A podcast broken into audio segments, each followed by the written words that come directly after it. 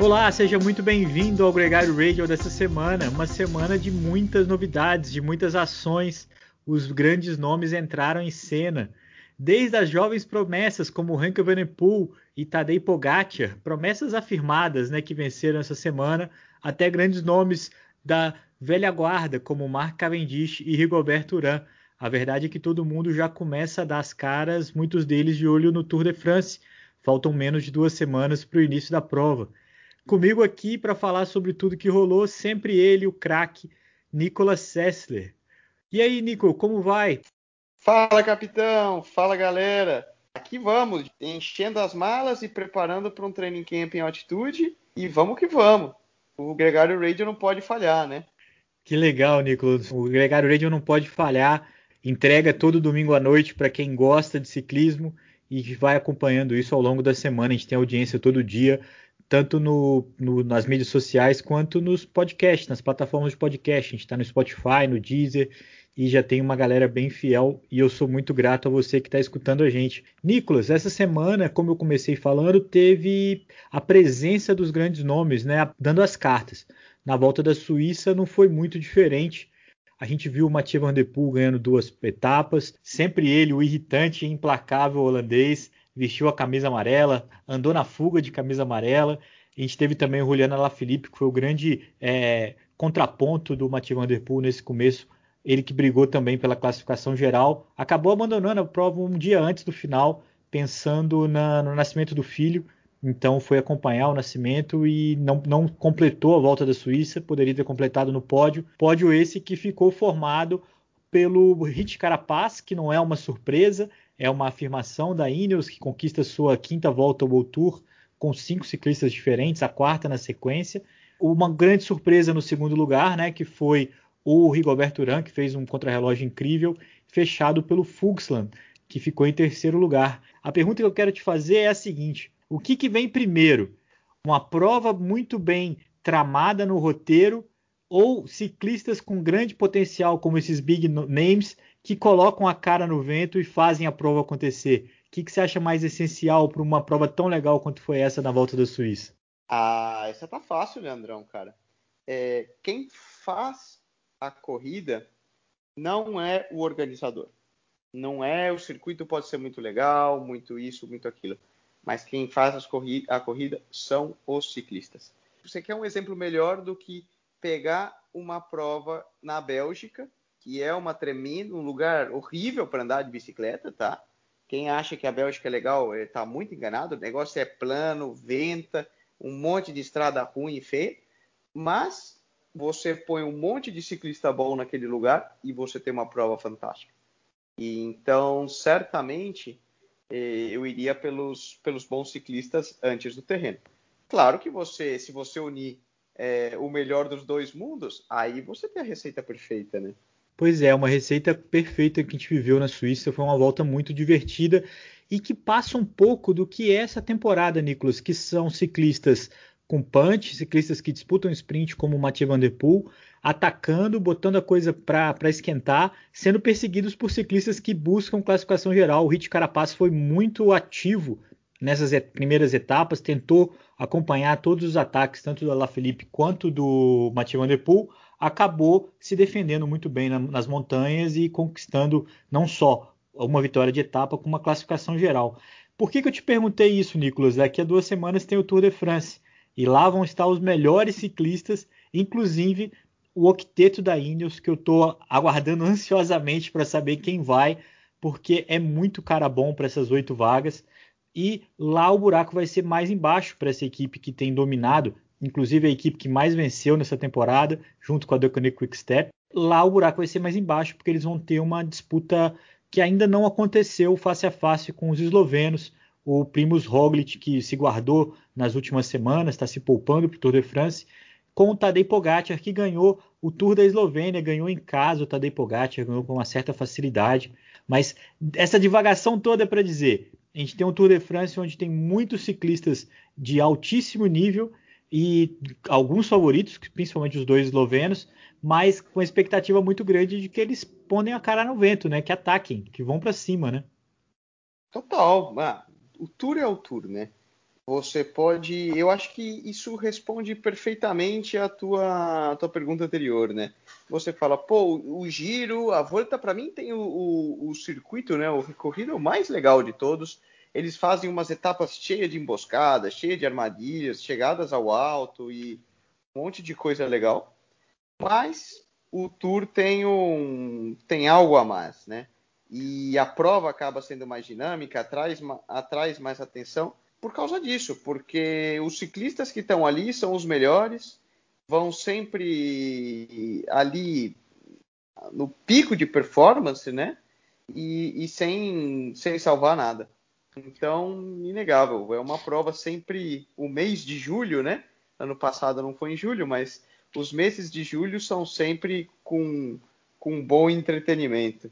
Nicolas, muita gente ganhou essa semana já pensando no embalo para o Tour. O Arnaud Demar da FDG ganhou várias etapas essa semana na França. O Caleb Ewan ganhou duas, duas etapas na Bélgica, voltou a ganhar depois do Giro de Itália. Ou seja, muita gente se preparando para o Tour de France, chegando em bom, bom nível. Dois nomes, por exemplo, ganharam, mas podem ser que vão, pode ser que não vão. Um é muito pouco provável, o Renko Evenepoel, que se recuperou do acidente do, do, da Lombardia, né? E o mal o mau desempenho, entre aspas, né, a, a, frustração que ele viveu no Giro de Itália, ganhou a volta na Bélgica, ganhou também uma etapa, andou na fuga na primeira etapa. E quem foi o último vencedor dessa prova, fechou com chave de ouro nesse domingo, foi o sprinter Mark Cavendish. Ele que era uma brincadeira né, de que ele poderia ir para o Tour depois do desempenho dele no Tour da Turquia e tal. Começou como uma, uma corneta. Com a balançada do Sam Bennett, que veio uma dor no joelho junto com a confirmação de que ele vai para Bora o ano que vem, há uma chance do Mark Cavendish para o Tour de France. E esse é interessante, né? Essa vitória que ele teve no domingo foi sobre nomes que vão estar no Tour de France, inclusive o Caleb Ewan. Tinha aquela corneta do Patrick Lefebvre, né? De que ele não estava em condições, não podia ir, não sei o quê. É, sabe, aqui a gente tem um ditado: a melhor resposta você dá com pedais e, e não com a boca e não na, na, na imprensa, né? E, e, certamente, cara, eu acho que o, o, Tour merece um cara como como o Mark Cavendish, né? Traz muita, são esses superstars, né? Que trazem muita é, visibilidade e as pessoas buscam seguir aquelas histórias, né? E isso é muito legal também pro ciclismo, porque ajuda a crescer é o que a gente quer no final. Cara, você quer ver o embate do Vanderpool com Van Aert, com Tadej Pogacar, a gente quer ver as estrelas ali pegando, jogando no All-Star Game, né? E, e ter um cara como o Cavendish certamente ajuda nessa visibilidade também. Eu tenho muita dúvida se ele é realmente capaz de uma vitória no Tour de France. Isso significa, Nicolas, que eu gostaria muito de vê-lo no Tour de France. Acho que seria muito legal se ele tivesse essa oportunidade, principalmente se o Sam Bennett não puder ir. O Sam Bennett é um ciclista hoje melhor, mas fa faria muito bem levar o Mark Cavendish.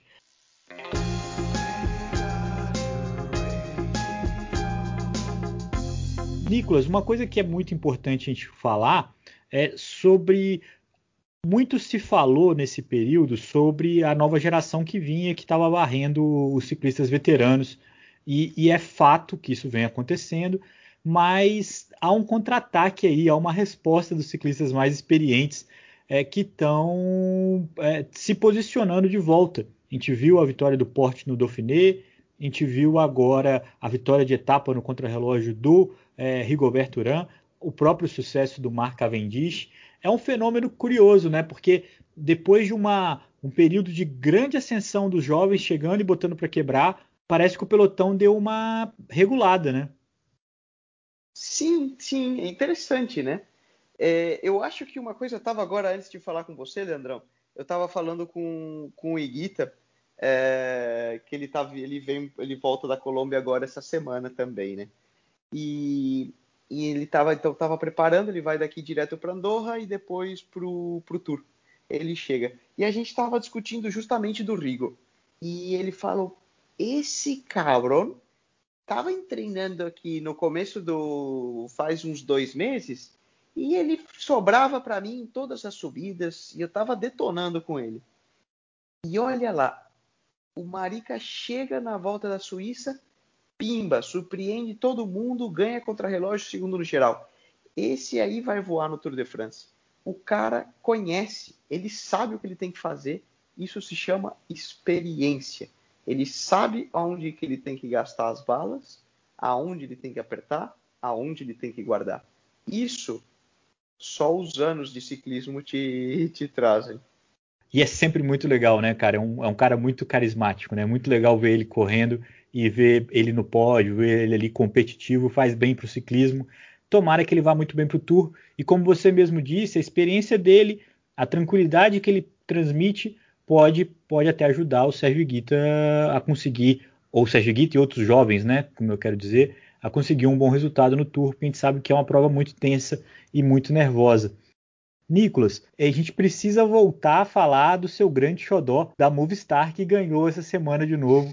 É, dessa vez com um ciclista, para você ver como é que quando a maré vira, é, vira bonito, né? O Pedreiro, o Antônio Pedreiro, que é um ciclista de 29 anos, nunca tinha tido uma vitória profissional, ganhou uma volta essa semana, conseguiu um resultado. A primeira vitória por etapa, se defendeu e conseguiu a classificação geral, conseguiu uma vitória na Route do Citano, uma prova muito interessante, com bons nomes, né? E os espanhóis fizeram de primeiro a quarto lá. O Jesus Errada fez segundo, o Oscar Rodrigues fez terceiro. Uma boa prova de aquecimento por Tour de France. Mais uma vitória para a Movistar, que já tem 11 nessa temporada, Nicolas. Já é a sétima equipe com mais vitórias esse ano. Muito legal, né? Abriu a porteira, como você fala. Não, mas é uma prova. Essa é uma prova ela era antiga Ruta Sul, então ela sobe o Turmalei, os principais, uh, as principais serras ali do, dos Pirineus, e uma prova muito legal. O Pedreiro, que uma curiosidade, ele vem da mesma equipe, da Lizarte, né? É, que foi a equipe pela qual eu passei de, de Amador, Carapaz passou, André Amador passou por ali, o irmão do Quintana, o Marc Soler, Pedreiro, Jorge Arcas, Sérgio Samitier, é, todos são nomes que vêm dessa base arte e é um cara que sempre se destacou por ser um excelente gregário. É, quem lembra naquele, naquele giro que o Carapaz ganhou, subindo o Montirolo, foi Pedreiro que arrebentou a prova e, e soltou todo mundo e, e colocou a, a, Loto na época em, em problema, né? E é muito legal quando você vê um cara que sempre se pôs à disposição da equipe ganhar a primeira dele. É, e o exemplo tá aí, foi essa vitória na Ruta Occitane. Muito legal, Nicolas, um cara que sabe construir uma equipe, né? Trabalha pela construção da equipe.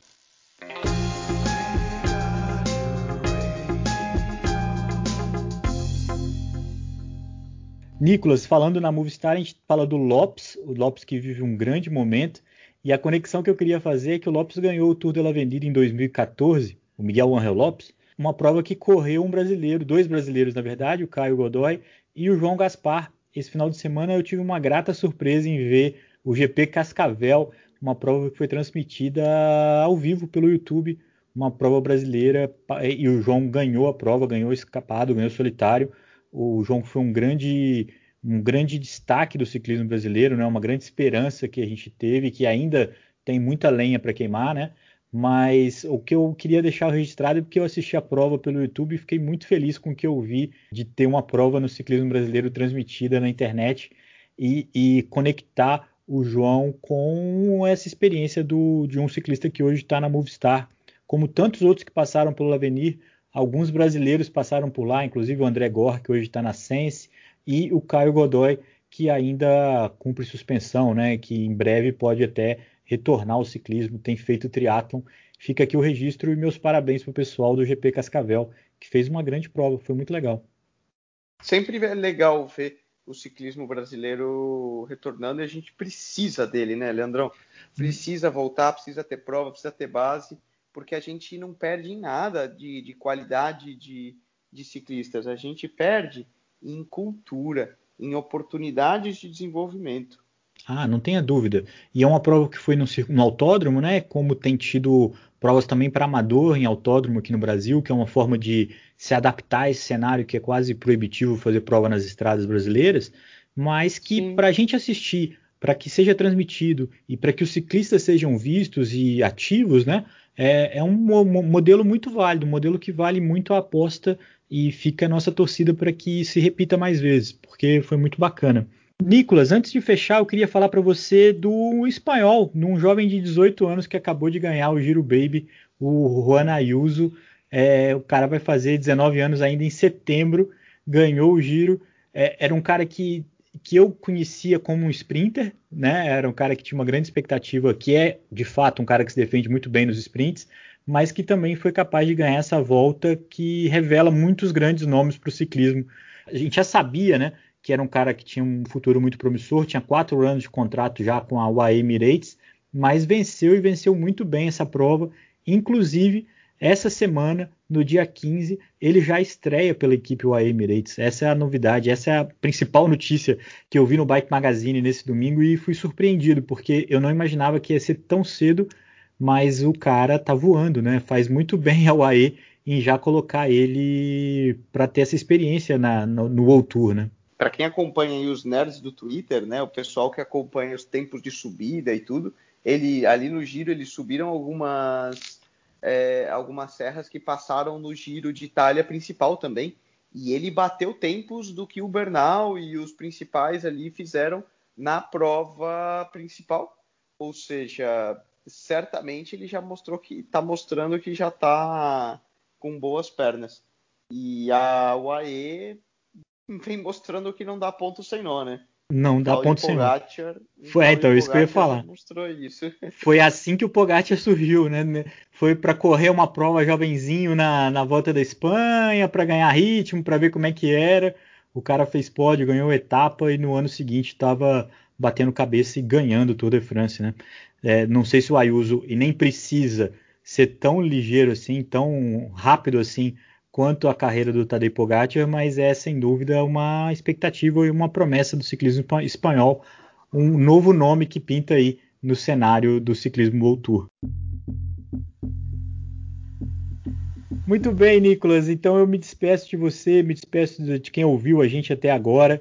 Nosso próximo encontro já é na iminência do Tour de France.